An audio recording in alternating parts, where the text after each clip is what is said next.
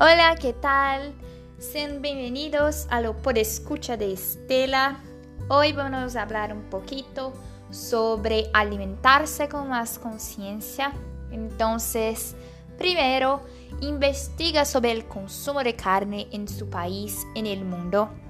Crea conciencia sobre cómo funciona todo el proceso que está por detrás del preparo de un platillo hecho con animales.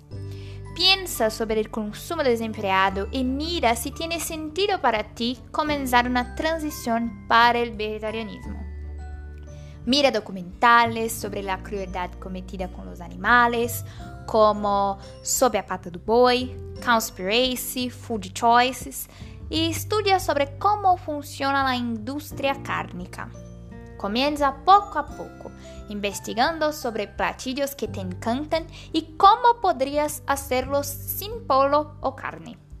Encuentra canales en YouTube o libros que te inspiran a cocinar y a estudiar sobre las proteínas, carbohidratos y gorduras principales para tus platos. Intenta hacer metas semanales, sacándote los alimentos poco a poco para facilitar que tu transición sea buena y sostenible por muchos años.